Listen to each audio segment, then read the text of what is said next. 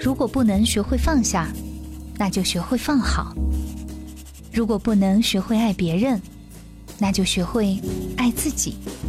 因为相同，所以共鸣；因为不同，所以互补。这里是心理相对论。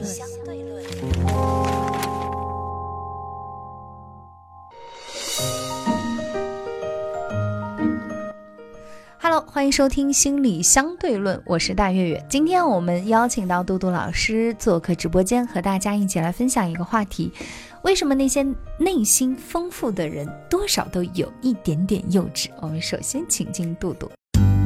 除了常年的专业受训以外，在生活中我没有比你好多少。你所经历的，我正以着不同的方式在我的生活中经历着。没有孤单的痛苦，只有独自的承担。我是杜杜，一个拥有十五年从业经验的心理咨询师。杜杜你好，大家好，我是杜杜。就是我觉得其实你有时候也还是很幼稚。你在说我内心？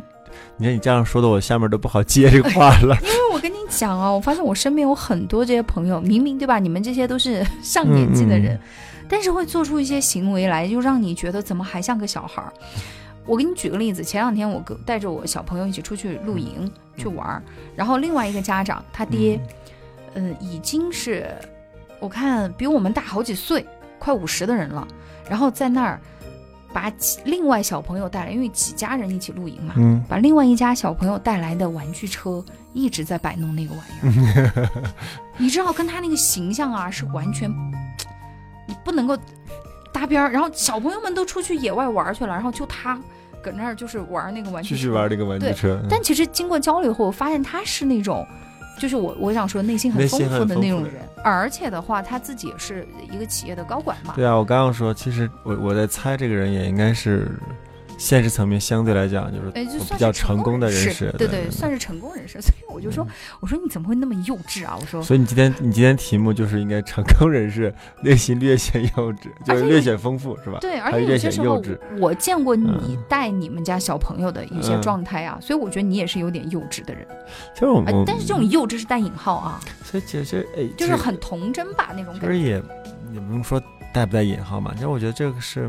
我内心丰富的人所必然呈现的一个一个结果。那我们在说，嗯，先从一个角度来说，就是比如说创伤的来访，或者是 PDSD 啊、PDS 那个那个来访，或火星创伤的来访，那会有一个很明显点，叫做那个记忆的遗忘，就某些部分的记不清楚了。那比较有严重的，连十二岁之前的记忆都是没有的。真的？对的。那所以说这我们从这个角度能判断，这可能会是一个。个复杂性创伤，对吧？嗯，那个那或者是发展性创伤的这样的，这大概这个名词在一直在变动啊。那也就是说，其实当内心比较丰富的人，其实往往来讲，他会把很多很多细枝末节的事情都会记得非常非常的清楚。比如他四十多岁的时候，你去开同学会，你会发现，就是我们说那个相对比较 那个那个人，他可能小的很多很多细节上，他都能记得。对对，就 比如说同桌谁谁谁，你那年我逗你笑，然后你用鼻涕吹了个泡泡，你想不想得起来？就那种很细小的事情。有的人还能细写，就班级里面就谁坐哪个位置，谁坐我前面，后面坐我们右面是谁，然后谁第一排，谁在最后一排。其实就是我们在从这个角度来讲，就是呃内心丰富的人，在某种程度上，这个是跟记忆力有关呢。当然当然，就他能够允许自己记忆。那创伤的来访很重要的就是对。记忆是有非常大的损伤的，哦，对啊，因为那是一种生理性的保护自身的，有些太悲惨的经历，如果一直记的话，那可能会脑子里不断闪回，反而不利于生活，对吧？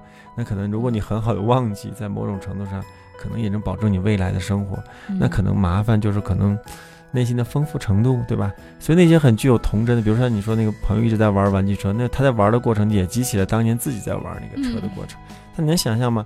比如说你在玩的时候，旁边一个玩什么玩？天天不学习，拿一个车啪摔到地，一脚踩碎掉了。那这就是一个我们制造出来的一个创伤啊。那你觉得他在野营的时候，他还会去玩不啊？他不会去玩，因为那个玩的过程会再次唤起他那个时候看着自己的玩具被摔伤，然后被踩碎的那样的那个过程，那心里肯定会很难受。所以呢，相对来讲，内心比较丰富的人，那个至少我们说的童年的创伤程度没那么深啊，他能够允许自己记住那么多事情，或者良好的体验的感受也相对来讲会比较多，所以会有会看到更多非常幼稚的那个那个那个行为。那我见到的一个朋友，然后就是 一本正经的工作，然后闲下来的时候，你发现他怎么，天哪，就是大家拍做鬼脸的照片。对。哎，到这个年纪了，我觉得我们那原来大学的那一档朋友，有时候现在拍照还是说，哎，做个鬼脸吧。我就说，虽然你会觉得这种提议很幼稚，但是大家都很积极的配合。嗯，然后那个，呃，我认识一个也相对来讲比较成功的一个人吧，就是自己家的房子也贼大，那个那种，我说是贼大贼大的那种。嗯。然后那个在家里面休息，然后放假，嗯，是，然后他在家里面干一件事情就是。呃，就突然间发现打印机机下面有一整箱的那个，我说的是一整箱的 A4 纸，嗯，还就拿一张 A4 纸里就叠了一个纸飞机，叠了纸飞机一飞，然后没飞出，就飞得比较近，那个飞机没叠平衡，就飞回来了。然后就因为这一个开始，然后那个佳琪在家里开始叠纸飞机，折完就飞，然后他把之后把那个桌子全部挪开，就就叠一个可以飞很远的。然后玩到第三天的时候，就是那个房间里的那个空间已经没有办法满足他了，所以他就开始从那个他自己家那个房子的那个往自己家那个院子里面丢纸飞机。后来就干脆到下面的回廊里面就是练玩那个纸飞机，然后就怎么叠可以。后来玩着玩着就是怎么也突破不了了，然后就自己开始去网上去搜，就怎么叠纸飞机可以飞得更远，然后就开始。然后就是吃饭，吃饭就家里人就是，然后就是完全沉浸在那里，就是，但所有人你会觉得这对于他来讲，呃，就是公司那么多的事情，我觉得很简单。但你要想想公，他的简直公司有那么多事情要去处理，然后他要玩这件事，在所有人看来这是玩一件非常无聊的事情。其实你知道吗？能做这种看似非常单调的，就是他只在做一件事，就是能够叠出一个不同的飞机机，能让那个飞机飞得更远，而且他并不是。职业玩家玩这个的，他只是有了一个假期，他说在家里待着，他也不是计划了要做这件事儿。嗯，你发现非常像小孩子行，就我没计划，他只是坐在那里喝茶就看，哎，结果最后他是大半箱的 A 四纸，就是那是几千个，就是那就相当于是几千个纸飞机叠出去了。然后最后他也做了一件非常成熟的事情，就是找了一个家政，就把他家的院子里的和。这几天都飞出去，飞出去了，就是然后把家里的燕这些就全部打扫起来，把所有的纸飞机收掉。那你看，我们说，其实我们说内心很丰富的人才能够去完成这种看似非常单调无聊的事情。因为为什么？你看，不断的产生突破。我们就想小朋友，嗯，他看蚂蚁搬家，嗯，他可以看一个下午，嗯，对吧？对。然后，尤其像我们小时候没有什么电子产品，就你会发现有个小孩，他就在那儿。比如说拿沙子堆东西，或者说是用一些小木棍儿来做手工，嗯，他真的可以一整天饭都不吃的就在那儿玩儿，那种专注力，还有就是像你说的那种，只有小朋友他才可以不被打扰的，然后很享受在这个简单的事情里面的那种快乐。所以，由于创伤，由于我们被教育的过程，可能在我们随着年龄的。增大，我们这个部分可能就会越来越弱了。嗯，其实越来越弱的能力，不是大家的能力水平、记忆越来越弱。其实，在某种程度上，是我们能够允许自己在内心当中存续的很多东西。就是，哎呀，你这个太幼稚了，你怎么这么大了还是这个样子？但是你说叠纸飞机这件事情，是很多男生小时候都玩过的，但是可以把这个事情就长大了还在继续玩，但这就是件非常不容易的事情。对啊，而且他能够在这里面就是感受到乐趣，嗯嗯，因为你说现在给你一包薯片吃，小时候你觉得能吃一包薯片那不得了啊，好快乐。现在给你一包薯片吃，有些人就觉得我不快乐。对，其实，呃，我比较了解我那个朋友，他也跟我聊这个事儿的时候，我还跟他说，哎，我说这显然我们俩不是资本关系。我说以后如果万一我要写书了，我可以把你这段写进去。他是问我说你为什么选这段？我说我相对来讲比较了解你，就是。嗯，可能对于你来讲，好像在某种程度上是一种那个青春期未释放的一种延迟。嗯，就是他的青春期的时候是非常乖的，然后非常的那种，也就是说，他在他虽然因为从小到大被照顾的很好嘛，那他长到青春期这段时间的时候，他也没有什么可叛逆，好像整个叛逆部分都呈现出来。嗯，我说除了你觉得你自己在专一的那个时候和完成这些和你内心的丰富以外，可能你在那个时候也在表达一种叛逆，只是你这个时候的叛逆并不是对于父母的叛逆，是对于你自己的一个公司的叛逆，就是每天被公司的这些什么文件批复所有的事情烦着，我就这七天我我说不做就不做，就非常的任性，而且任性的干一件让所有人看着都很无聊的。很无聊的事情，你刚刚，所以他这个就是一个叛逆的，呃，延期，但是又良好的释放并发挥出来了。对，就是一个很健康的心态。那有些人就可能青春期一直被压压抑住，嗯，然后到了，所以他们在讲中年叛逆其实是最可怕的。对对对，因为而是如果你有那个理性可以去。控制的话，那蛮好。但如果控制不了，那真的是会做出很多让你后悔终身的事情。那，但是我我这个不说，我想说一个点，你刚刚提到了，就是说对自己青春期的一种延续的那种感觉。呃，我们举一些大家都能够经常见的例子啊，嗯，比如说以前网络上流行的就是那句啊，谁还不是一个宝宝？嗯嗯，对吧？然后你也可以见到。很多的成年人用儿童的水杯喝水，嗯，就是吸管杯嘛，对吧？对，用吸管杯。我甚至还见过有人用奶瓶。嗯，好吧，嗯，就二十多岁的小姑娘啊，就就也不能那个小姑娘那个那个不是青春期延后，属于第一反抗期延后，因为青春期是我们的第二反抗期了嘛。对对对。然后这事儿我回忆起来，就我十几岁的时候我也干过，就我们几个好朋友在一块儿，然后他们就。开始拿那个奶嘴喝喝白开水，嗯嗯，我说为什么呀？他们说哎呀很很很爽的，然后就你喝了就，你像我青春期又很叛逆嘛，然后你就把那个奶瓶的那个奶嘴就叼在嘴里，对吧？哦我们又不可能去抽烟或者怎么样，对吧？然后你就会觉得嗯自己好像很很拽的那个样子，然后但是呢又觉得自己还很还想很可爱，然后这个我觉得十几岁做都还 OK，到了二十多岁，然后你就会发现有些人呢他就喜欢，比如说。买玩具，你包括现在看网络上很多那些九零后的妈妈，嗯对吧？他们就那这些玩具不是你想玩，是我想玩。嗯嗯嗯嗯嗯。你发现没有？很多那是是不是这些我们都可以把它理解为，就是像你刚刚讲的，就对自己的青春期有一个延长的那种。而且我当时就好像看过一个数据，就是说，其实，在二十五岁以后，人的主观啊，他会觉得自己的主观年龄是。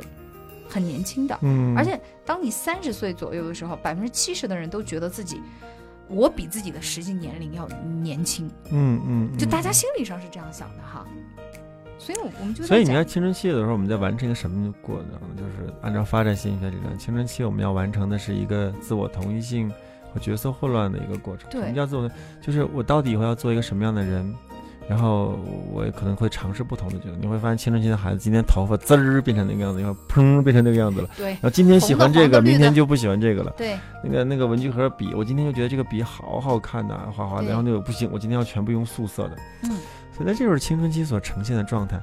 其实你会发现，青春期那个过程，你能够尝试不同的生活方式、不同的角色，其实，在某种程度上是在不断分析那个丰富你的内心。嗯。以前你能可能够有的。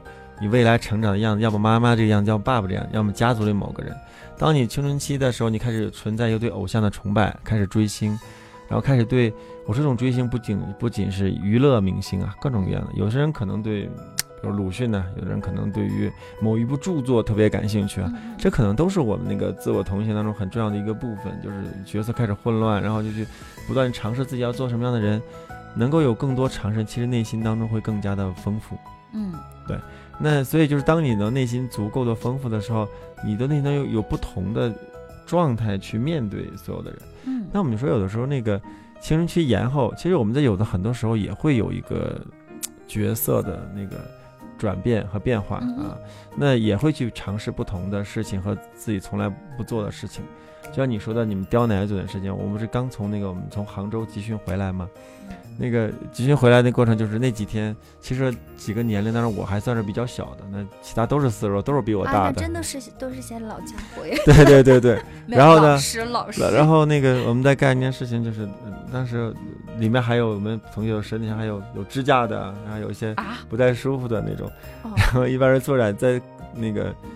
去吃肯德基的早点，这这在我们所有人认知当中啊，这个这能说吗？对，就是其实我觉得吃那种油炸的食品，其实对于那个年纪，对我们这样中老年朋友来说是不太友好的。对对对，然后但是你然后看到了，哎，好像以前脑子里面这样认为的。然后我们一起去的时候，我不知道我以前是很久没很久没有去那个开封菜那里去看了。嗯。然后那次去这次去的时候，他发现哎，他们出现那个小笼包，嗯，我不知道你知道吗？嗯嗯嗯。然后我不知道，然后说哎。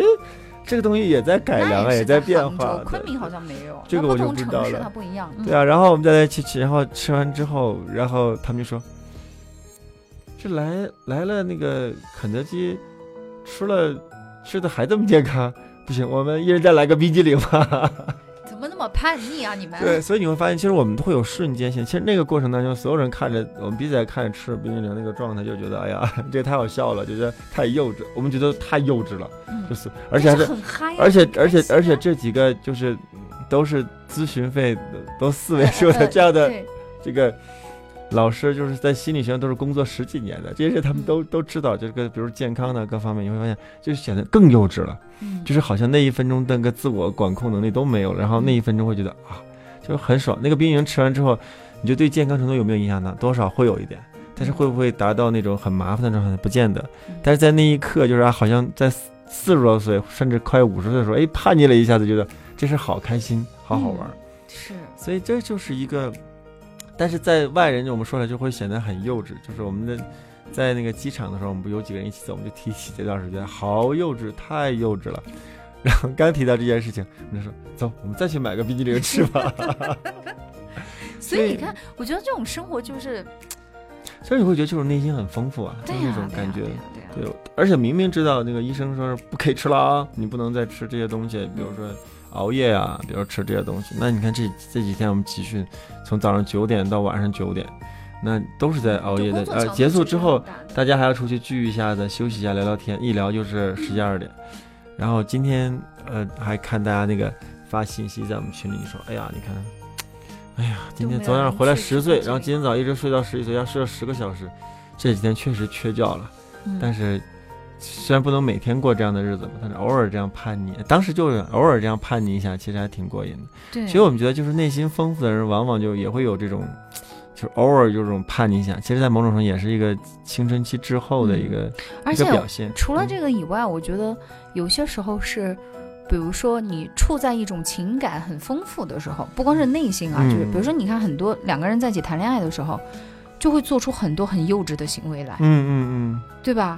是不是也是这个原因？以前以前有部很老的电影啊，又暴暴露年龄了，就叫那个还是杜琪峰演的那个那个杜琪峰拍的那个电影叫那个《枪火》，那个里面都是我没看过，我跟你是一个时代的人。就它里面讲的是几个保镖嘛，那都是四十多岁非常有经验的保镖了，然后他们在那等的时候，有一段非常有意思的，而且堪称那部电影的那种经典，就是都是一帮杀人如麻的那帮家伙。就是，而且判断力极强、注意力极高的人，他们在玩什么呢？就是有个人突然间把一张 A4 纸团成个纸团丢地上，然后就这个男生踢给他，然后踢到那个脚下，那个男人看得很无聊，干嘛踢到我脚？他就踢到那边，然后四个人就开始在那个里面很无聊的这种踢踢踢踢踢踢踢踢踢，一直在踢，就特别无聊，就是好像就像小男生在那在踢足球那种感觉，就踢那个球。然后当他们要保护那个像从里面一出来，所有人歘就马上就停下来。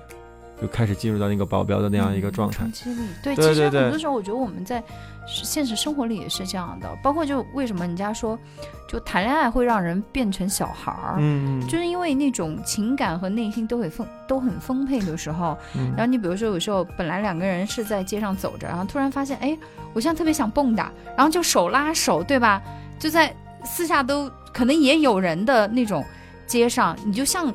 小学生放学的时候那样手拉手的去蹦跶一下，就觉得到这个年纪的人了还这样子，就可是那一分钟你会觉得哇，好像很开心很快乐。嗯，就很多谈恋爱的人他都会来跟你就分享他和他另外一半最难忘的有些瞬间的时候，你发现大部分这些瞬间都很幼稚。嗯，比如说什么在被子里面放个屁，然后蒙住对方的头，对吧？这些行为，你不觉得就是小屁孩做的？这已经不是在承认他去做的了。就是我们在说，其实是在成人阶段在玩一个角色混乱，然后玩达到自我同一性那个那个部分会释放很多很多，然后瞬间把一个成人拉离的拉就拉离他原有的那个角色。就像我那个朋友一直在玩纸飞机，那个过程那几天一定是把他拉离了他原来作为一个公司领导的。像我跟你说，我们那个小朋友的家长在那玩那个。玩具车的时候，我一直就觉得，哎呀，就反复的看，但是他很专注，就像你刚刚也讲述了这么多成年人之间，然后很幼稚的一些行为，所以我们就觉得，其实保持一种年轻的心态，嗯，也许也是会让自己内心不断丰富的一种方式，对吧？我觉得它应该是相辅相成的。内心丰富的人，他多少有点幼稚，可是如果我们能够。允许自己的这些幼稚的时刻存在，或者说保持自己的那种童童心，那可能你的内心就会不断的被滋养，然后丰富。所以可以这样理解吗？就是有的时候我们也不一定要外显，像我们说就是吃冰激凌啊，或者这个嗯非得要吃些油炸食品呐，然后完成这个叛逆。那其实我们在内心当，当你足够丰富的时候。其实你是可以允许，就是当你在外在允许这个部分的时候，其实，在内在，你是能够允许内在自己很多想象的，或者甚至绝对不允许做的事情那种部分，也就是你的内心就可能会是一个足够丰富的状态。你可以想象自己不同的角色和状态，而这个部分，当你足够丰富的时候，可能你会让自己能够发现更多新的东西，甚至可能是某些商机，某些。呃，关系或者是某些别人没有发现的，可以能达到这种状态，甚至是某些观点哈，那这些都取决于在比较丰富的人。而你像当有一个相对来讲经常能够发现某些商业的点，经常能够有非常新呃新颖的观点，然后经常能够对人他人有所理解，然后经常会能够。让人有一种耳目一新的感觉的人，经常我们会觉得这些人是不是一个天才啊，是不是个非常具有能力的人呢？所以你会发现，那些略显幼稚，然后内心非常丰富的人，其实，在往往程度上，是我们在平时工作当中认为的那些相对我们认为比较优秀或者比较厉害的人。嗯，这是我们经常能够看到的。所以。偶尔的略显幼稚，也许能够帮助到我们的内心丰富，而我们内心足够的丰富，其实会让我们的现实的生活有更多的提升和改变。嗯，说的太对了，非常感谢杜杜老师和我们做这样的一个 不太幼稚的关于幼稚的分享。我们的节目会在喜马拉雅平台上有播出，所以如果大家喜欢我们的节目，想要回听的话呢，都可以去喜马拉雅上搜索“心理相对论”，就可以找到我们的节目了。同时呢，如果大家有任何关于心理方面的问题，或者是对我们的节目有任何的反馈，都可以在喜马拉雅的平台上和我们进行互动留言。